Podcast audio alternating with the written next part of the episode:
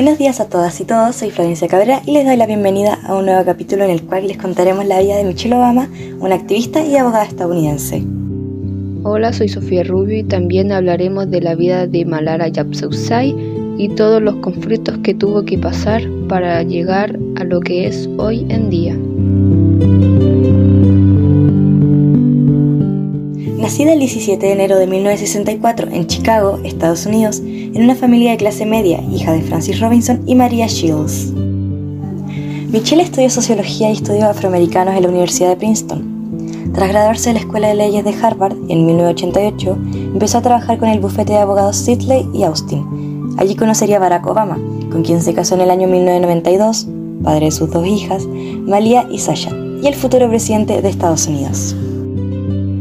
Entre sus aportes sociales más importantes se encuentran aumentar el acceso a la comida sana, promover la actividad física para combatir la obesidad infantil, mejorar la información nutricional de los alimentos, señalando los azúcares añadidos y dando información más precisa y detallada de las calorías.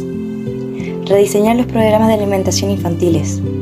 Poner el foco de atención en la epidemia de obesidad infantil. Ayudar con los problemas que presentan los veteranos de guerra, tales como la desocupación, los problemas de salud, las crisis psicológicas o ausencia de hogar. Abogar por la salud, educación y derecho de las niñas y mujeres, siendo la embajadora de la iniciativa Let's Girls Learn, impulsada por el propio gobierno de Obama. Malala Yousafzai, una mujer pakistaní que actualmente vive en Inglaterra con la edad de 24 años. Ella nació el 12 de julio de 1997 en el distrito de Swat, en Khyber Pakhtunkhwa, en el noroeste de Pakistán, en una familia musulmana sunita de la etnia pastún hija de Torpekai y Siaudin Yousafzai, y tiene dos hermanos. En su infancia fue una gran soñadora, pero sus sueños se fumaron cuando tan solo tenía 10 años y los talibanes ocuparon su región, la cual era idílica y pacífica, que sufrió la brutalidad del terrorismo.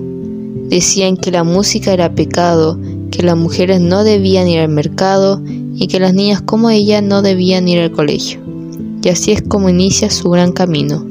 Su voz comenzó a oírse por Oriente y Occidente, y una Malala de 11 años escribía acerca de las situaciones que las mujeres y niñas del valle de Swat que tenían que soportar día a día bajo el régimen talibán. Defendió su educación, como también sus convicciones y gracias a los medios de comunicación, su voz pudo dar la vuelta por todo el mundo una voz que el 9 de octubre de 2012, cuando ella tenía 15 años, los talibanes intentaron callar.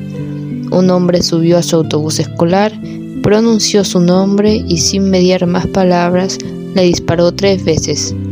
Tres disparos que no lograron que su voz dejara de sonar, que su nombre se borrara historia, ni que sus palabras se perdieran en el olvido.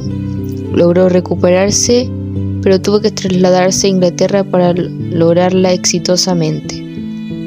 A partir de ese momento su voz se hizo aún más influyente.